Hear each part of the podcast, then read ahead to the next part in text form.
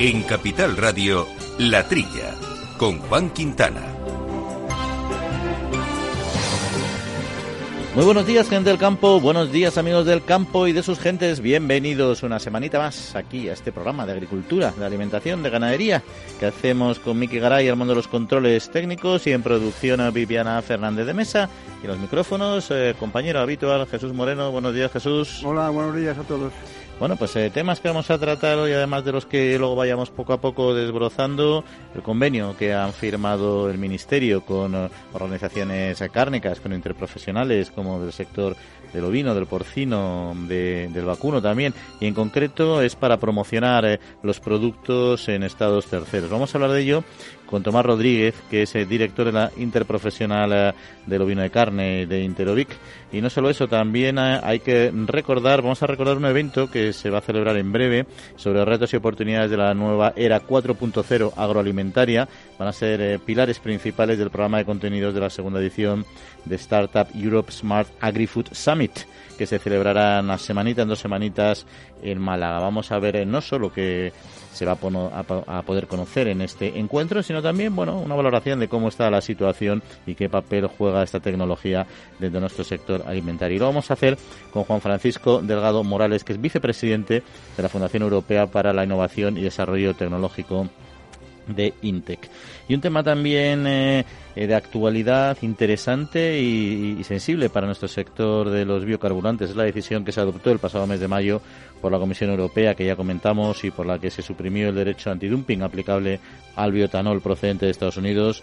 El sector eh, productor, nuestro sector industrial, está preocupado con este asunto. Vamos a ver qué implicaciones puede tener, no solo para la industria, también para los agricultores, y lo conoceremos eh, con Manuel Bustos, que es director de la Asociación de Empresas de Energías Renovables. Bueno, pues esto serán tres temas principales, pero insistimos, hay muchos más. Les recuerdo también que pueden contactar con nosotros a través de nuestro correo latrilla arroba capitalradio.es y que también pueden seguir eh, nuestra cuenta, la cuenta de Twitter, eh, donde hablamos de estos temas de campo y de salud en general, que es arroba juanquincav, acabado en v, juanquincav, arroba juanquincav. Ahí estamos, empezamos, que el tiempo vuela.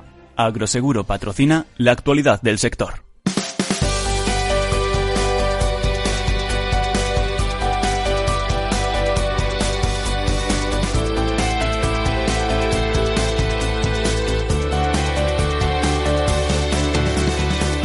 Comenzamos haciendo un repaso a la actualidad eh, del sector con Lucía Martín. Eh, buenos días, Lucía.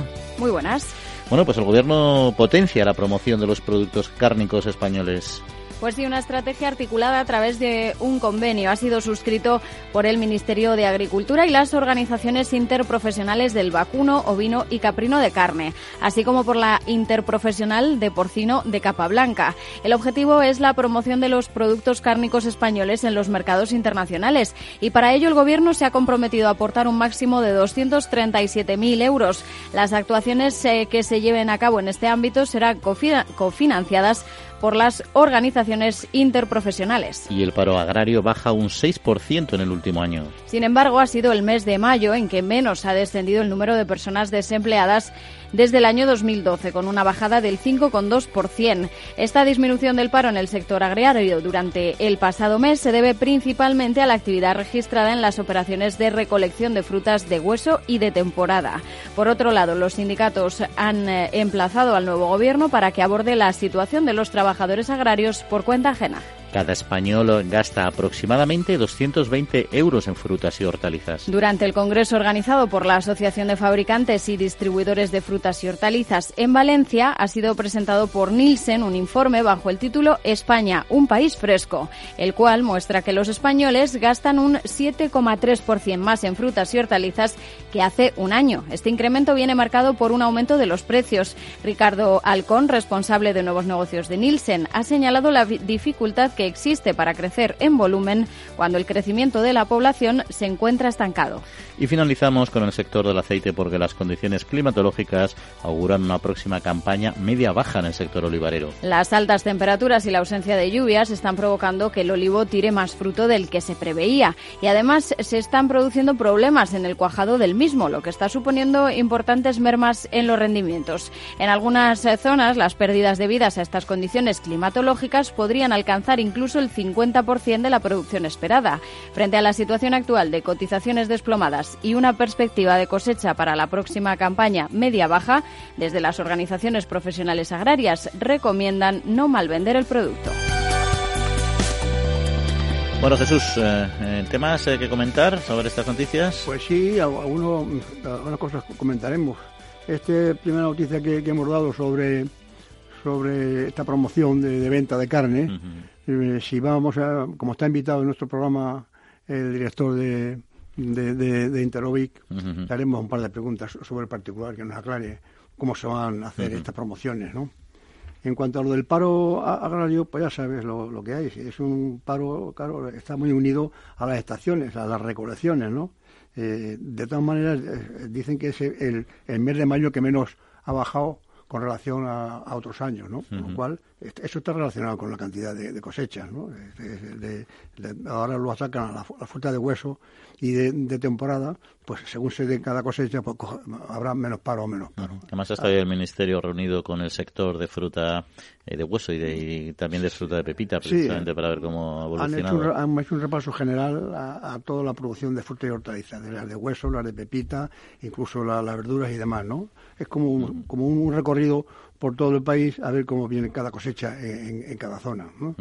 Que han sido algo superiores, por ejemplo, en fruta de hueso, ha subido algo la producción este año respecto a.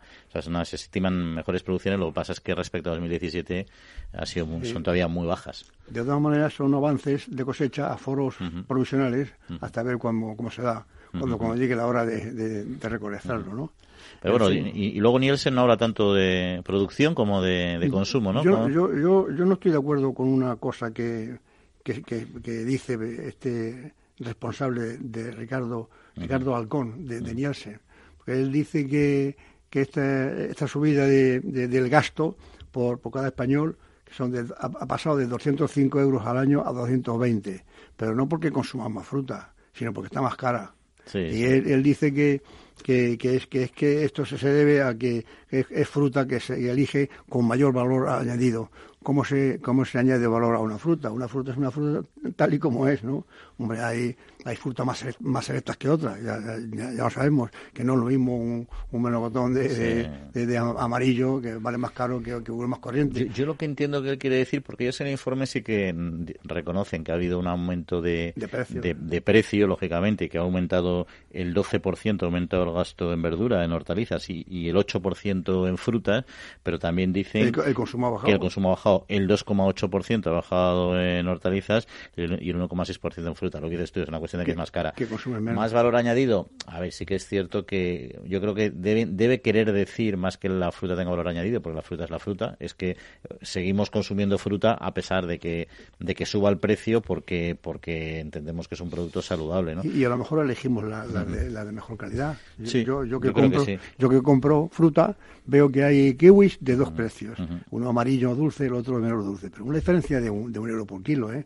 Hay picotas y, o sea, todas las frutas tienen dos precios, hay de más calidad que otras. Si se, refiere a eso, estamos de acuerdo. Eso es que somos más exigentes. Y luego somos el, el 13% de la, del valor de la cesta de la compra es, eh, es, eh, frutas y hortalizas. Es decir, que ahí tenemos una ratio de, de, consumo bastante bastante elevado. ¿no? Y hablabas tú un poco de las así más especiales. ¿no?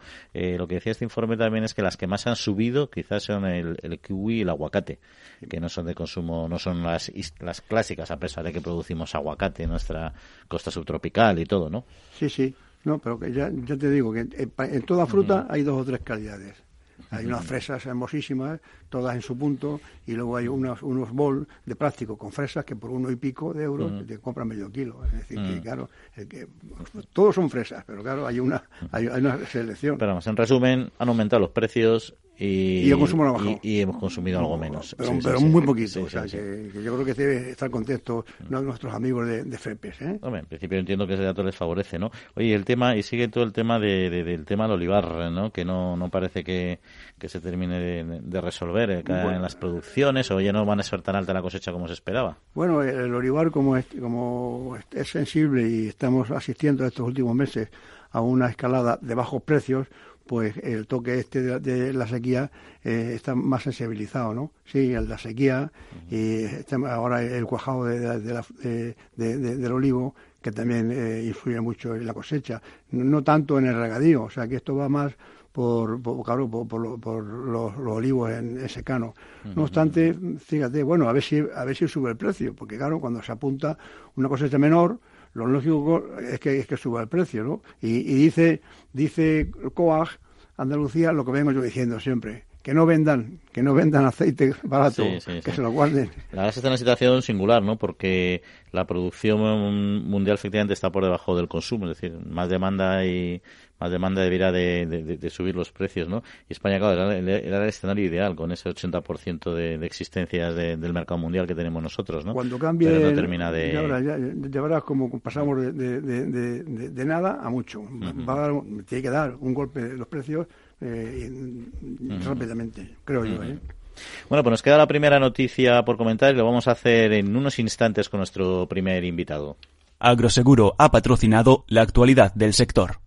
Tengo que solicitar la PAC y no sé de dónde voy a sacar tiempo para hacer todo el papeleo. Tranquilo, los especialistas de Agrobank se encargan de los trámites y si lo necesitas te anticipan las ayudas. Ah, y solo por domiciliarla te llevas esta pulsera de actividad. En CaixaBank cuenta con mil oficinas Agrobank y tres mil profesionales agrarios que le facilitarán su día a día. Agrobank, pasión por el mundo agro.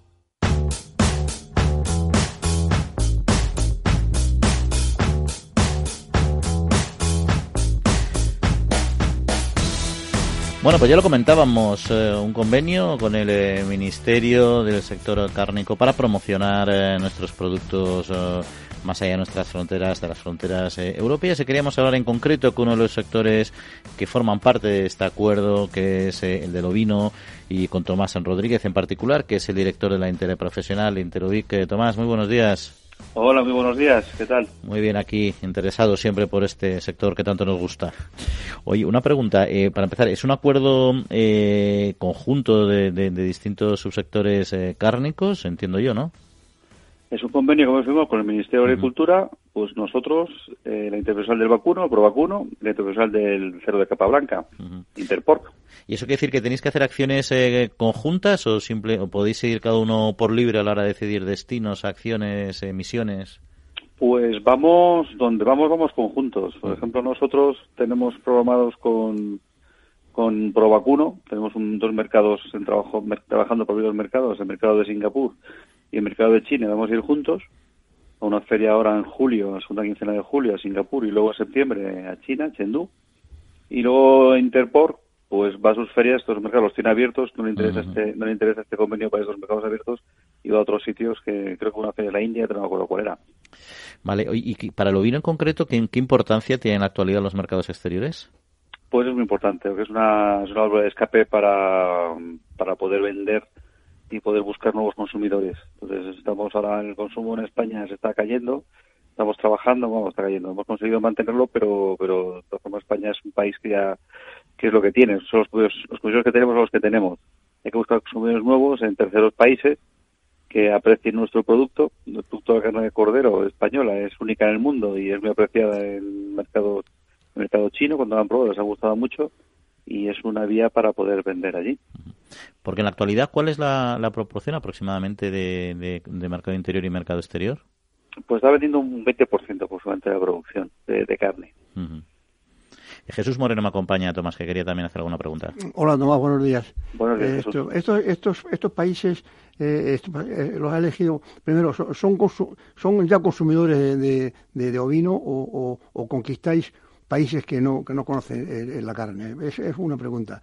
Y luego, porque ¿quién elige estos países? ¿Los, los elige el ICES o el Ministerio o vosotros, las, las, interprofesionales? ¿Cómo es la cosa? Pues mira, esta es, un, es, una buena pregunta. Los países los seguimos nosotros. Lógicamente nosotros hacemos la inversión y, elegimos los mercados que buscamos. Luego son mercados que son incipientes, son mercados que, están, estamos trabajando para abrirlo y trabajamos sobre todo para hacer relaciones institucionales y facilitar, su apertura. Entonces son mercados que a las ferias de ICEX, que son ya ferias de ir con empresa, pues no podemos ir, porque es complicado con ICEX llevar empresas para no vender. Entonces, lo que este, lo bueno que tiene este estos este convenio con el ministerio, que tanto nosotros como Provacuno nos ayuda a, ir, con empresas a un coste muy bajo para que las empresas vayan conociendo el mercado que sabemos todos que consumo importante de ovino, tanto China, China es el primer, consumidor de ovino del mundo, y Singapur es un país pequeñito, vamos, país pequeñito tiene 8 millones de habitantes o por ahí van, pero tiene, aparte de ser consumidor de ovino, es un hub para todas las zonas del sudeste asiático. ¿Y, cuáles son los mercados, eh, o sea, los países o mercados exteriores ahora mismo que tienen más potencial? Ahora mismo, donde estamos trabajando muy bien, tenemos una campaña europea, son los países del Golfo, tanto Arabia Saudí, Emiratos Árabes, eh, Israel, son países que están haciendo una, campaña de promoción y, la verdad que están notando muchos resultados, se está notando. Las empresas están haciendo negocio y, va subiendo las ventas. Oye, la, la cantidad, Tomás, ¿os parece oportuna o baja o está bien, en fin, porque la, mitad la, pagáis por eso también, vamos, la mitad o... Pues la, cantidad siempre es baja, eso por supuesto. Pero bueno, ha cambiado la filosofía de las, de las ayudas y entonces ahora primero tú tienes el dinero gastártelo y luego ya cuando te lo gastas te lo, te lo devuelven. Entonces bueno, también al ser mercados que no están abiertos se van con unas inversiones modestas. Por eso el modelo de ir que hemos optado a probar con nosotros pues nos permite duplicar, ¿no? Porque al final vamos con empresas y la parte de servicios es común para todos. Entonces, bueno, pues entre, entre las tres partes del ministerio, nosotros por vacuno y las empresas, las cuatro partes, bueno, pues hacemos un, un stand pues bastante interesante. Oye, comentabas eh, lo del mercado interior, y, eh, es decir, en las cifras ya hemos visto que el mercado exterior es, un, es, está creciendo, o sea, tiene importancia, pero está creciendo, estáis consiguiendo que crezca de una manera más o menos eh, sustancial como para que pueda compensar la caída o, o, la estabilidad en el consumo interior.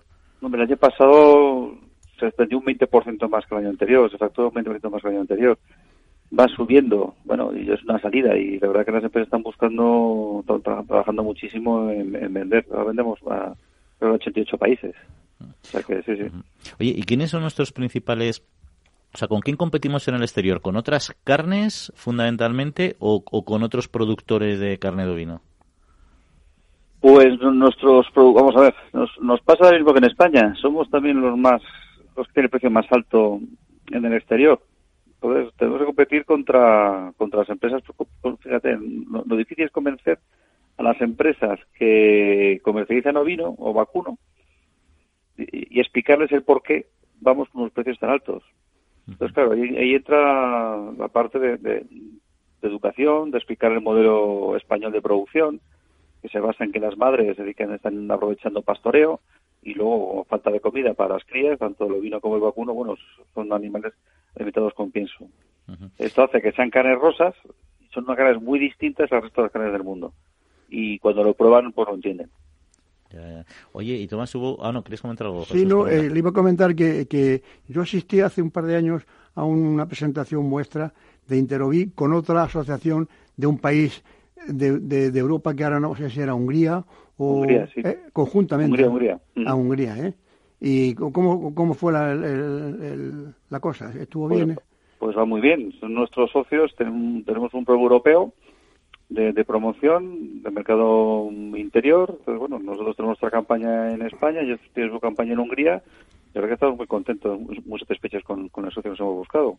Ah, pues muy bien, me alegro mucho. Oye, y una cuestión que a lo mejor es elemental y simplemente la respuesta es el precio, pero pues, eh, yo creo que se ha hecho un esfuerzo importante por parte del sector y de la interprofesional pues tanto de eh, bueno de, de, sacar nuevos productos o no, nuevos formatos de productos al mercado nuevos cortes etcétera como también formar adecuadamente yo recuerdo una iniciativa que también hicisteis creo que era con Asedas para formar a los a los propios carniceros en, nuevos productos y que fueran ellos un poco los, los, que a su vez transmitieran y fueran eh, portavoces por así decirlo del sector no eso no está no está está obteniendo ese buen resultado pues sí, va funcionando poquito a poco. La verdad que si sales al supermercado y cada vez se ven nuevas formas de ver la, nuevas prestaciones de ver la carne de cordero, ya no solo hay chuletas.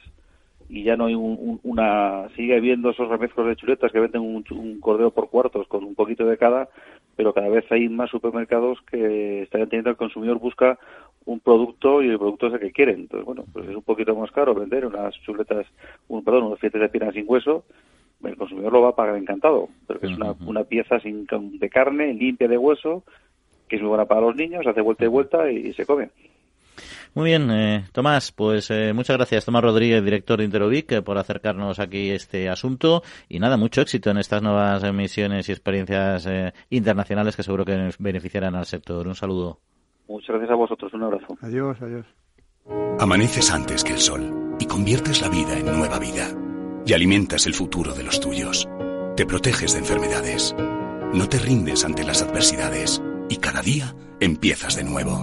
Eres de una naturaleza especial. Por eso hay un seguro especial para ti. Agroseguro, más que un seguro. El Foro Interalimentario trabaja por conseguir los mejores productos con la máxima calidad a los mejores precios, velando por garantizar la seguridad de la cadena alimentaria sostenible desde su origen hasta que los productos llegan al consumidor. Para ello cuenta con el compromiso de las empresas que lo integran, que apuestan por la seguridad, la calidad, la investigación, la innovación y la justa retribución de todos los agentes de la cadena.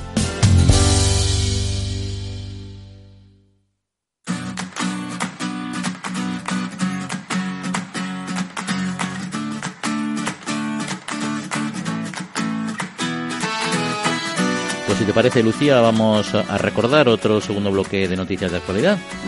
Nueva línea de apoyo, por ejemplo, a la transformación de melocotones y nectarinas. Así es, el Ministerio de Agricultura, Pesca y Alimentación ha abierto un cupo para transformar en zumo las nectarinas y melocotones que sean retirados del mercado. El objetivo es contribuir a una mayor estabilidad, adecuando la oferta a la demanda. La cantidad fijada para la retirada asciende a 30.000 toneladas y será financiada en el marco de los programas operativos de las organizaciones de productores de frutas y hortalizas. Las organizaciones de productores podrán llevar a cabo entregas de los productos retirados del mercado a las entidades caritativas y el FEGA publica el listado de beneficiarios de la Política Agraria Común de 2018. Con el objetivo de dar a conocer los beneficiarios de las ayudas procedentes de la Política Agraria Común en España y dar así cumplimiento a la normativa europea en este ámbito. El Fondo de Garantía Agraria publica anualmente los beneficiarios de, de dichas ayudas en nuestro país. Los datos ofrecidos correspondientes a 2018 muestran que seis consejerías y dos empresas públicas son los que han percibido los diez mayores importes.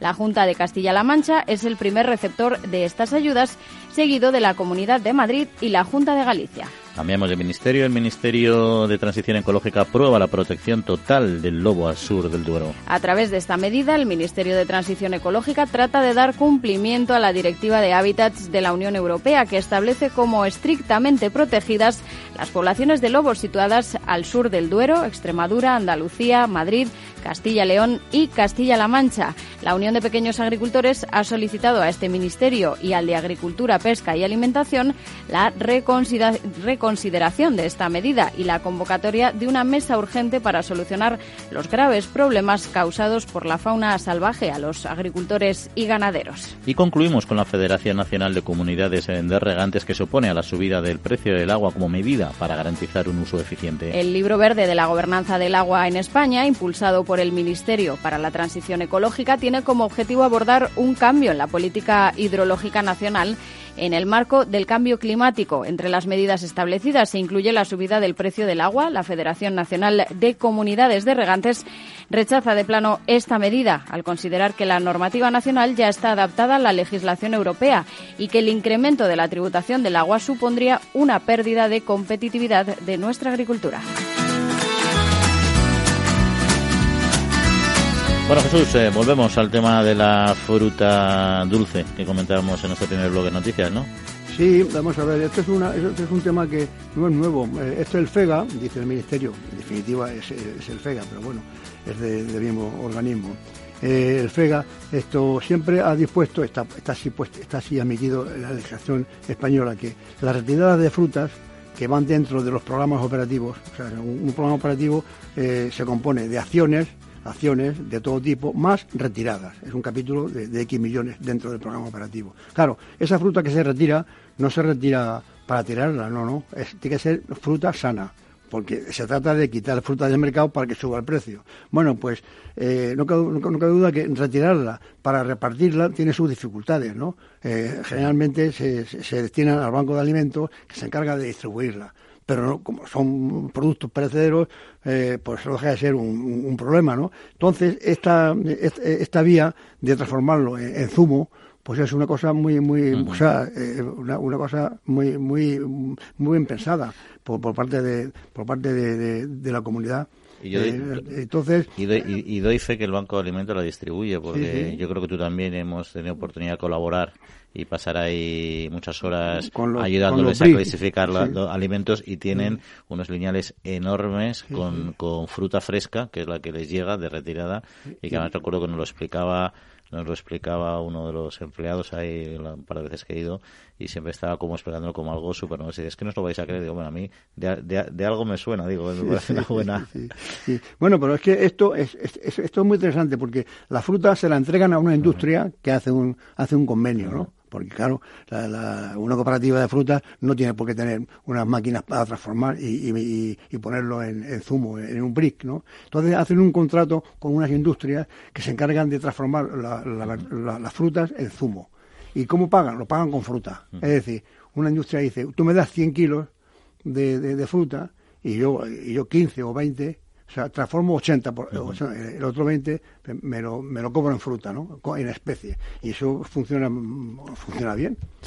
Oye, el tema de, del FEGA, a mí esto, este, este planteamiento es, que ha hecho público y se ha quejado un poco de, de que reciban tantas ayudas de la PAC las administraciones, lo ha hecho Unión de Uniones, y yo, yo no comparto su, su criterio, porque, claro, está hablando, todo esto que dice la noticia, es verdad, se les ha dado dinero a las administraciones regionales, es que las administraciones regionales gestionan los programas de desarrollo rural que es el segundo pilar de la PAC, y reciben ellos dinero, cofinancian ese dinero público con dinero regional e invierten en los territorios. O sea, no es que se les regale dinero, es una cofinanciación porque así se gestionan los programas de desarrollo rural en las comunidades autónomas así dicho, parece que se queda el dinero con, la, Claro, es que parece que está diciendo. A ver, primero, o sea, si los datos de la. Mira, un, dato aproximado, en, la, en, el, en el periodo 2014-2020, los, los fondos totales que hubo de política agraria comunitaria fueron de 387.000 millones de euros. El 73% fue el primer pilar, que fueron directamente a agricultores y ganaderos, a vías directas. Y el segundo pilar, ese 23%, es lo que se distribuye precisamente entre comunidades autónomas e iniciativas de desarrollo rural, etcétera, para potenciar la sostenibilidad de los espacios rurales. La Unión dice, no, no le demos este dinero a las comunidades autónomas, démoslos a los agricultores, pero es que el sector y los territorios no se van a mantener solo con ayudas directas a la agricultura. Hay una estructura socioeconómica que hay que potenciar para que le des estabilidad. Y esos son los programas de desarrollo rural que son muy necesarios, de hecho. Sí, a lo mejor, hombre, es más difícil que que, haga un plan eh, finca por finca, ¿no? Habrá fincas eh, cooperativas de, agricultores que puedan hacer su propio plan de desarrollo rural, ellos mismos, ¿no? De esta manera no pero, será... pero ellos pueden pedir ahí, o sea, puede ir ahí ya la comunidad autónoma que gestiona estos fondos europeos más los suyos propios. yo creo que, lo que hacen las comunidades autónomas es un plan de mejora de caminos, de, estructurar todo, todo, todo en general. Temas agroambientales, y eso, y eso, redunda en el bien, en el bien de, todos los agricultores. Y luego, hay, iniciativas comunitarias, con la iniciativa Líder y Proder, donde ya sean ayudas directamente a particulares también para iniciativas de innovación rural, es decir... Bueno, yo me quedo muy tranquilo porque esto está aprobado por, por Bruselas, o sea, esto entra, esto entra dentro de la legalidad de las ayudas. si no fuera así, eh, no, no, no se pagaría, o sea que... Eh, por eso a mí me da tranquilidad. Menudo son los del Control de Cuentas y compañía para, para, para, sí, sí, sí, dedicar dinero. es el dinero que va directamente a inversiones en las zonas rurales. Es que me, ha parecido una, una, un planteamiento de Unión de Uniones, la verdad es que muy un poco, un poco básico. Pero, ya, es más dudoso, que a lo mejor también está justificado, lo, que se da a, empresas de, de, o sea, a empresas, a empresas públicas, ¿no? Como es el Setasa y, y Traxa. También han cobrado unas cantidades, me imagino, que estarán debidamente justificadas, ¿no? Serán proyectos específicos, etcétera, y bueno, y a ver, también, por ejemplo, hay organizaciones que gestionan grandes, eh, que son eh, ayudas globales, que hacen gestión global de programas de desarrollo rural, y, y, algunas de ellas son, son públicas, ¿no? Pero bueno. O sea, que los grandes perceptores, no, como se decía siempre que era la duquesa de Alba y compañía, no es así, son las autonomías en general que hacen planes rurales. Es que los programas de desarrollo rural los gestionan las comunidades autónomas, igual que las ayudas las da directamente Bruselas y se pagan a, través del FEGA. A, beneficiarios. Claro, las, los programas de desarrollo rural los desarrollan las comunidades autónomas, hacen un plan integral, lo presentan a Europa, Europa se lo aprueba y ellos lo gestionan y lo invierten en el territorio, ¿no? Bueno, no tiene más, más, más, más curiosidad. Eh, tema, vamos un venga, vamos a meternos con el tema del lobo, que da mucho, mucho de sí antes de entrar en el siguiente asunto. Bueno, yo, yo esto del lobo, vamos, me, me, me, tiene, es curioso. ¿Qué diferencia hay eh, eh, en, el lobo de, o sea, eh, la, zona norte del Duero y, la zona sur? Yo, no sé qué diferencia hay. En el norte está considerado el lobo como especie cinegética, con lo cual las normas es de, cazar al lobo en su medida y en su número, es un, número calculado para que, para que la especie se mantenga. ¿Qué es la mejor manera de mantener las especies? Las, especies que mejor la mantienen son los cazadores. Eso está, está demostrado y es así de claro. Entonces, pero de, toda la zona del Duero para abajo, tú fíjate, el, del, sur del Duero es, hasta Andalucía, todo el sur del Duero. Sí, sí, sí. Entonces, eh, no, no lleva razón, creo yo, el, el, ni el Ministerio, ni el de Agricultura, ni el, este, eh, este nuevo Ministerio de, Transición Ecológica, que, que parece que somos que somos enemigos. que, además es que luego vienen, vienen los problemas. Hay una cantidad de... Salía, eh, salía los datos de lo que lleva ya eh, en, esa, la entidad aseguradora de seguros agrarios combinados, perdón, agroseguro, ya ha invertido este año, bueno, ya ha invertido, no, ya ha tenido que dar ayudas por valor de 313.000 euros precisamente para compensar ataques de animales silvestres, básicamente lobos y perros silvestrados, también, también osos, ¿no? Eh, pero es que en 2018 se produjeron, las ayudas ya superaron el millón de euros. Es decir, que hubo en 2018 hubo 4.600 ataques con derecho a indemnización en España, que es una ah, barbaridad. Además, dicen que, dice la noticia que una de las medidas que ha puesto la Administración es eh, el, abono a través de, de, agroseguro. Oiga, y si, un, y si, y si un ganadero no, no, está asegurado, porque eh, el agroseguro lo paga parte la administración y parte el, asegurado, ¿no? Habrá muchos ganaderos que, que no se aseguren y, cobran directamente de, las autonomías. Cobran tarde, mal y nunca. O sea, es, es una cosa. Están, están indignados todos los ganaderos. ¿eh? Bueno, es que son muchas pérdidas y luego están las que no son, como dices tú, las que al final no se recibe la compensación y ya no solo es el daño, eh, el, el, es el lucro cesante también, no solo el, daño directo, ¿no? Y básicamente son lobos, es decir, hay algunos pequeños, hay ataques de osos, que también hay mucho lío con los osos que la osa que liberaron en, el Pirineo.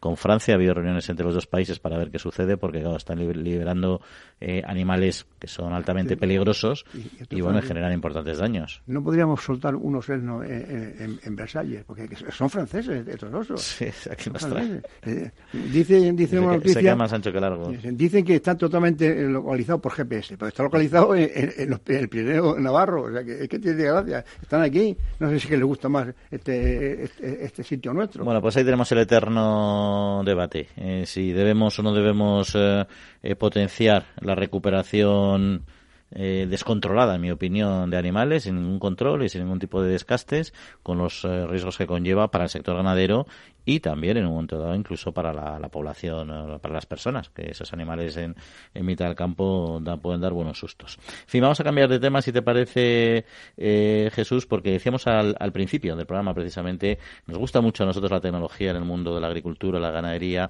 y de la alimentación y se va a celebrar en los próximos días, el 20-21 de junio en Málaga, un, uh, una Startup Europe Smart Agri-Food Summit, que es en su segunda edición, que va a convocar a expertos del sector para debatir y explorar pues procesos de implantación de sistemas tecnológicos, pues desde el blockchain, big data, inteligencia artificial.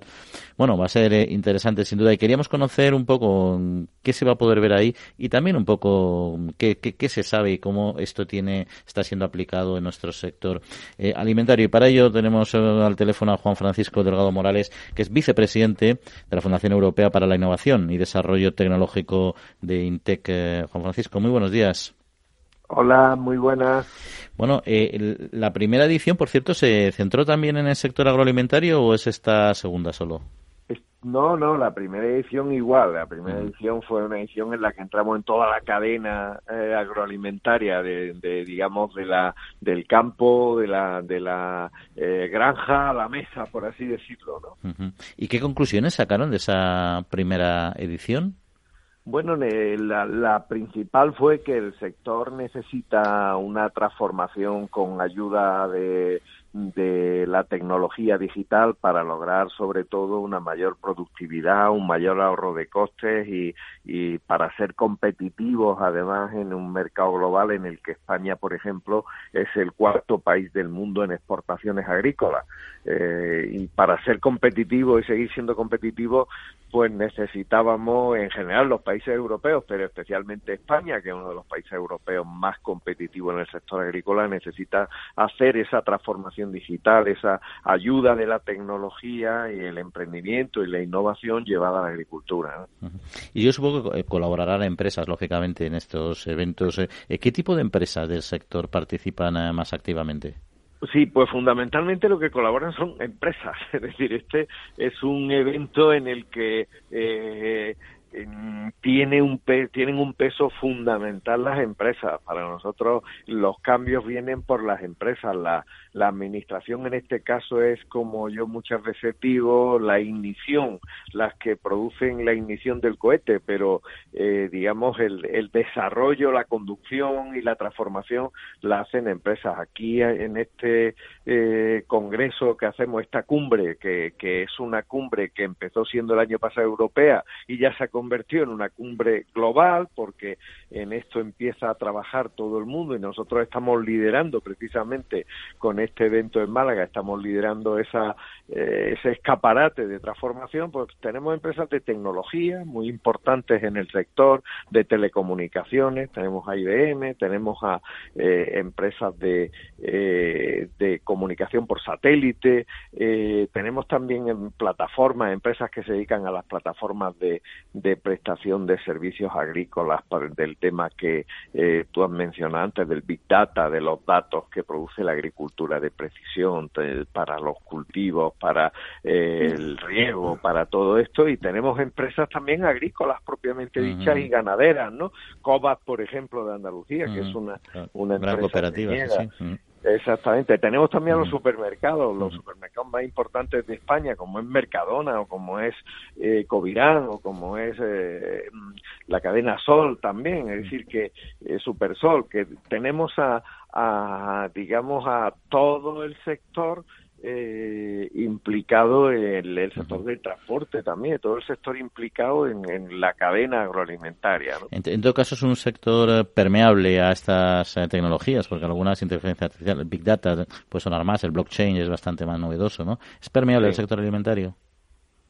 Sí, sí, estamos empezando precisamente, esa es la labor que, estamos empezando también desde nuestra fundación. Nuestra fundación se dedica a eso, a, promover, eh, es una fundación sin ánimo de lucro que lo que intenta es promover el emprendimiento y la innovación en las empresas que ya existen, pero también promoviendo las nuevas empresas o las llamadas startups, estas empresas de rápido crecimiento, en las que ya en nuestro evento va a haber 300 empresas de este tipo que van desde creación de nuevas plataformas, de nuevos alimentos ligados, por ejemplo, al consumo de nuevas proteínas con insectos, por ejemplo, hasta eh, eh, nueva, una máquina nueva, por ejemplo, una, una mini almazara que es como un Nespresso eh, del aceite de oliva, que se llama Olimaker, tenemos otra que es un pequeño invernadero para que lo pongas en tu cocina, o sea, son, digamos, nuevas nuevas soluciones con ayuda de la tecnología eh, que posibilitan que, por ejemplo, los robots estén presentes en la granja y controlen la salud animal cerca de los animales, eh, que también eviten multiprimatura, por ejemplo, de cerdos en cría. Eh, es decir, tenemos... Un poco, de todo, ¿no? Un, poco de todo. Oye, y Juan Francisco, una pregunta. ¿Para quién va dirigido, o sea, quién es el público al que va dirigido este evento que puede estar interesado en asistir? Fundamentalmente profesionales, fundamentalmente son gente que, eh, ingenieros agrónomos o veterinarios, eh, gente de la industria tecnológica, que, que, desde un punto de vista multidisciplinar pues, pueden ayudar a esta transformación digital. Entonces, Aquí, digamos, los profesionales del sector que trabajan en empresas relacionadas con este sector, el año pasado tuvimos 1.200, este año vamos a llegar a los 2.500, y casi vamos a duplicar eh, la superficie eh, que tuvimos el año pasado en esta segunda edición, eh, y tenemos gente ya de 25 países de todo el mundo, ¿no? que, que, vienen de todo tipo de empresas, de startups, aceleradoras, inversores. Hay un foro de inversores también para ayudar con, con eh, fondos y con Venture Capital y Business Angel a esas empresas a desarrollar los nuevos productos y los nuevos servicios. En fin, esto Pues ahí este es. Un evento al que no se puede faltar el 20 y el 21 de junio en Málaga, la Startup Europe Smart Agri-Food eh, Summit. Pues muchas gracias, Juan Francisco Delgado Morales, eh, vicepresidente de Intec, eh, y mucho éxito en esta segunda, en esta segunda edición. Muchas gracias a vosotros y, y nada, os esperamos por ahí si queréis venir. Un saludo. Hombre, en Málaga no más sitio, claro. Buenas tardes, muy buen sitio, una ciudad extraordinaria. Ahí está, ahí está. Tecnología y sol y alimentación, eh, buena cosa. Bueno, pues aquí seguimos. Eh, Jesús, ¿qué te parece? Eh, ¿Has visto eso en expreso de, aceite? Me queda con ganas de preguntar por esa no, maquinita, ¿eh? eh, no, yo, hombre, he estado, eh, te, te confieso cl- claramente que, que no sabía lo que era startup, que me confundía con el Steve Startup, ¿no? Pero, he- pero, entrado en Google esta mañana y me he enterado. En definitiva, creo que es ponerle a disposición de los pequeños eh, la tecnología que, que no alcanzarían por sí solos. Pero yo creo que una gran empresa no, eh, tiene los medios suficientes como para estar, como para estar eh, a, a la última en todas las tecnologías, en todas. Y esto eh, dicen en definitiva que es encontrar la financiación y, y para que los pequeños Sí, puedan, ahí está. eh, puedan Es jun- realizar es lo- lo- juntar a los inversores, a los pequeños empresarios y a los inversores para facilitarles el, el arrancar. Son pequeños proyectos que hay muchos, evidentemente. Unos llegan a buen término y otros no, pero lo que hay es que ayudarles y, y catalizar su, su desarrollo. En fin, oye, por cierto, ha sido una semanita llena de días mundiales. Bueno, casi todos los días hay un día, si no es mundial, nacional o lo que sea, ¿no? Vamos a contar algunos. Por ejemplo, el Día Mundial de la Nutrición, el 28 de mayo, en donde Provacuno aprovechó esta celebración para ofrecer cinco razones por las cuales es indispensable incluir la carne de vacuna en una dieta equilibrada. Hay que recordar que este día nació para resaltar la importancia de transmitir hábitos alimentarios saludables entre la población y los cinco argumentos que dan son es una fuente de hierro, vitaminas para fortalecer nuestro organismo, seguridad alimentaria, un alimento imprescindible en la dieta mediterránea y también su calidad, jugosidad y exquisitez. Pero es que Provacuno no se ha quedado solo en este día, sino también en el Día Mundial del Medio Ambiente que se, cele- se- se celebró el 5 eh, de junio. Y esta organización lo que ha querido es poner en valor el papel fundamental de los ganaderos y de las vacas bombero, que llaman, como garantía para reducir el impacto de los incendios forestales.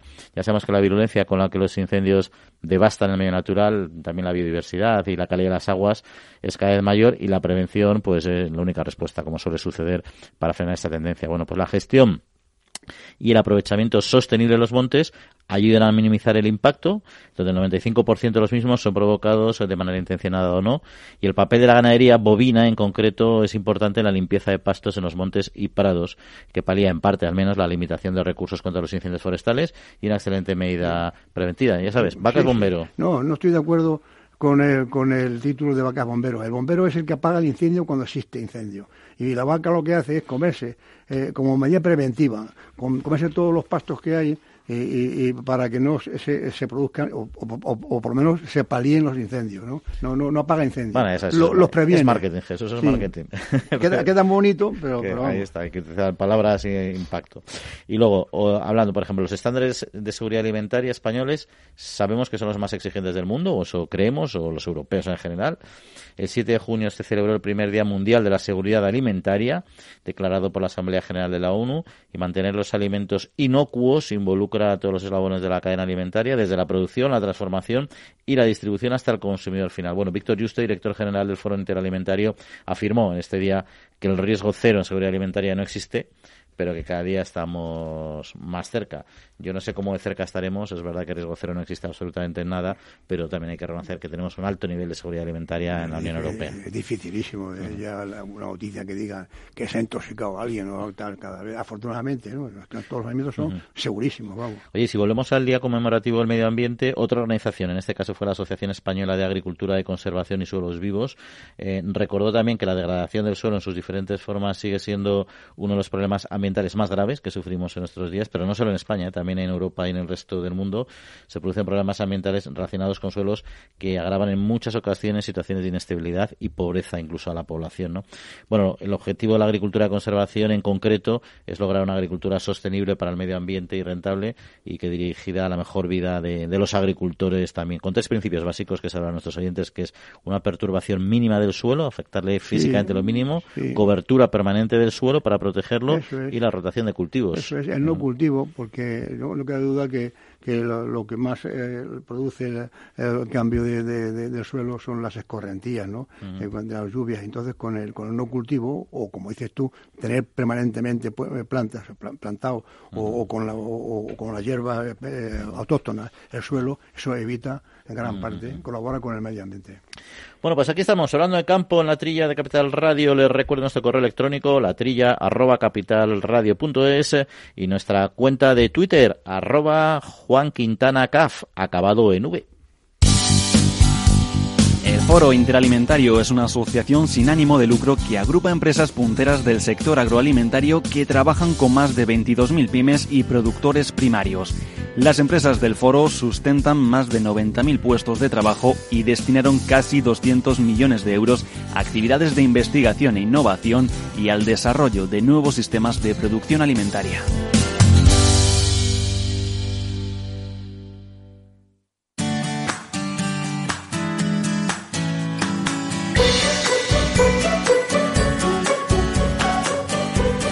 Bueno, por cierto que esta semana se celebró la Asamblea General de ACOE eh, en Madrid. Se realizaron las estimaciones nacionales preliminares de probabilidad de aforo de cereales de otoño e invierno para 2019-2020.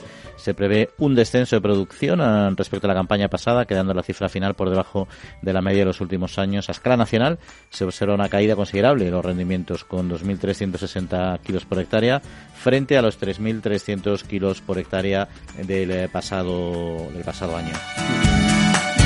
De hecho, de hecho están subiendo los, cereales, eh, eh, excepto el trigo duro, eh, que repite precio, los demás están subiendo precisamente por esa, esa visión que hay de, menor cosecha. Oye, y una cosa que te quería, una, noticia curiosa, hablando de días mundiales, etcétera, bueno, hay otro intangible, digamos, es el, lo que se considera patrimonio intangible de la humanidad, ¿no? Pues tú sabes que muchas veces la gente va al campo, cuando no están acostumbrados se piensan que el campo es silencio, se dan cuenta que están los ruidos de los cencerros de las vacas, de los gallos, las campanas de la iglesia, todo eso que hay gente que le molesta, ¿no? Pues un alcalde de, un pueblo de, un pueblo de Francia, en concreto de Gallac, pueblo de 400 habitantes en, en Gironde, en, Gironde ha mandado, ha, solicitado que sea declarado patrimonio o reconocido patrimonio intangible de la humanidad los sonidos eh, rurales. Yo estoy con él de acuerdo, totalmente. Mira que son los franceses chauvinistas, pero en este caso olé por el alcalde. Vamos, yo es que hace poco he oído una noticia que han puesto una casa rural o un hotel al lado de una granja que ya existía y resulta que se, se, quejan los, huéspedes del ruido de la granja. Oye usted, estamos en el campo, la granja tiene que hacer ruido. Sea, que si, estaba aquí ya antes la granja, o, una vaca comiendo con, su cencerro, pues mueve la cabeza y suena el cencerro. esos son sonidos rurales precioso por otra parte. Claro, hay, sonidos que relajan, el sonido del mar, el sonido del fuego. si tú quieres un silencio absoluto, métete una casa moderna en el centro de la ciudad, da igual, con unos sistemas de aislamiento bestiales y unas eh, ventanas espectaculares, y puedes estar en absoluto silencio. casi es más fácil estar en absoluto silencio que en el campo. En el campo siempre hay ruidos, eso está claro, siempre hay sonidos, más, que, más, que, más que ruidos. Bueno, lo que no suena bien, en todo caso, Jesús comentábamos al principio, es eh, lo que puede conllevar esta decisión adoptada el pasado mes de mayo por la Comisión Europea, por la que se suprimió el derecho antidumping aplicable al bioetanol procedente de Estados Unidos. Eh, ¿Cómo le afecta al sector, a la industria? ¿Cómo le afecta también al sector agrario? Es un tema que queríamos averiguar con don Manuel Bustos, que es director de la Asociación de Empresas de Energías Renovables de APA. Manuel, muy buenos días. Pues buenos días. Bueno, ¿desde, desde cuándo estaba vigente el sistema que, de, protección que teníamos contra el bioetanol de Estados Unidos? Pues concretamente desde principios eh, del año 2013, eh, es decir, hace eh, pues ya seis años.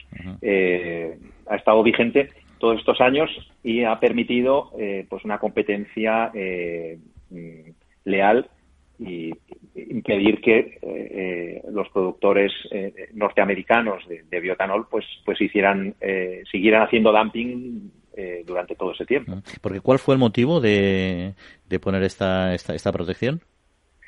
Pues el, motivo fue que los productores y exportadores de Estados Unidos de, de biotanol eh, pues estuvieron durante eh, los años previos a, la adopción de esta medida, eh, a principios de 2013, estuvieron exportando masivamente cantidades de biotanol con, dumping, lo cual significa que estaban vendiendo en la Unión Europea biotanol por debajo del precio normal de mercado, lo cual pues causaba causó un perjuicio evidente a, la, industria europea, llevó a presentar una denuncia ante la Comisión Europea que puso en marcha un procedimiento eh, bastante largo de investigación que llevó finalmente a principios de 2013 a eh, aprobar un reglamento antidumping que es el que desgraciadamente pues eh, ha quedado derogado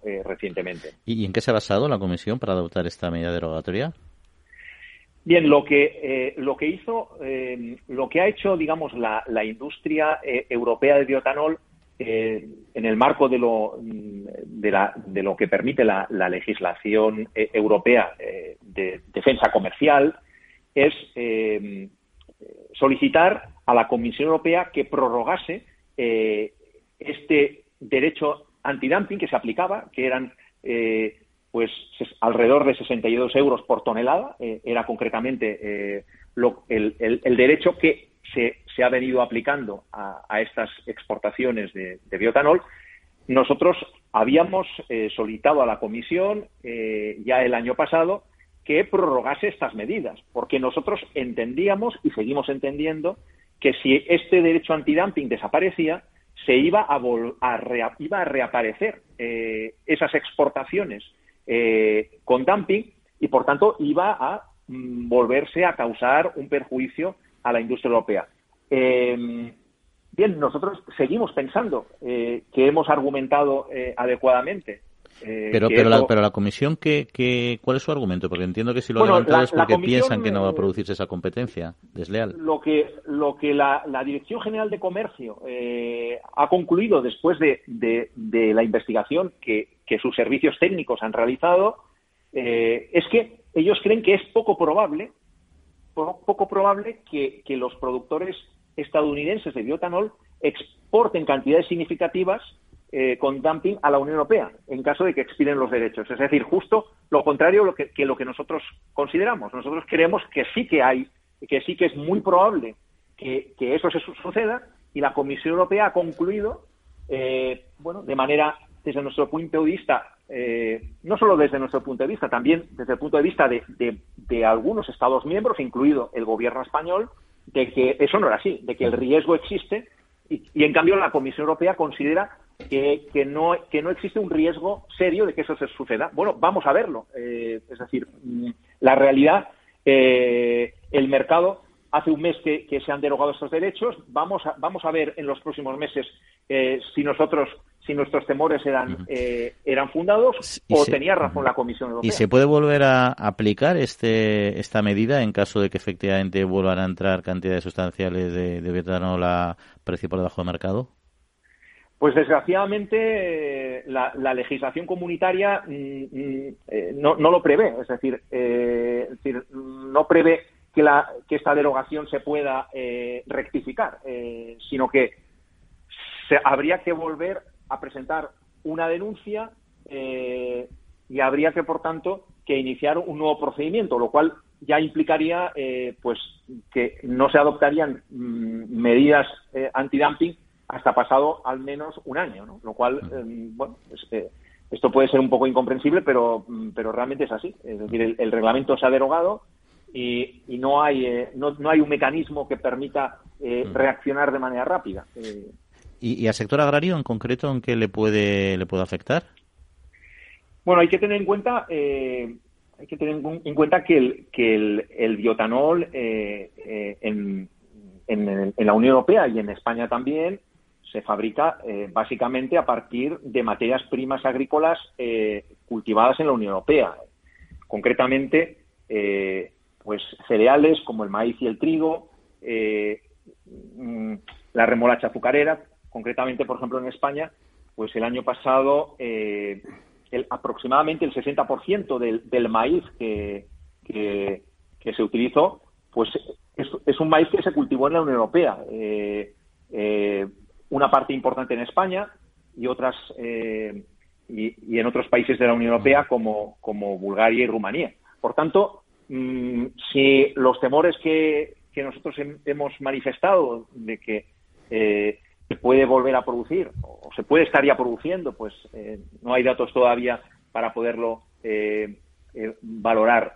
es pronto, pero si, si estos temores se confirman y, y, y vuelven, digamos, a producirse exportaciones masivas, significativas de biotanol con dumping eso, sin duda alguna, va, a repercutir negativamente no solo en la industria eh, europea y española de biotanol, sino también eh, en, en, los, eh, en, el sector agrícola que, está suministrando estas materias primas a, a, la industria. ¿no? Eh, y una pregunta, una última pregunta. Eh, la guerra comercial entre China y Estados Unidos, China ha puesto también barreras, lógicamente, en esa guerra abierta que tienen unos eh, un país y otro. En principio, a priori, esto podría prever que suponer que iba a beneficiar al mercado europeo. ¿Está afectando esta lucha comercial al biotanol europeo?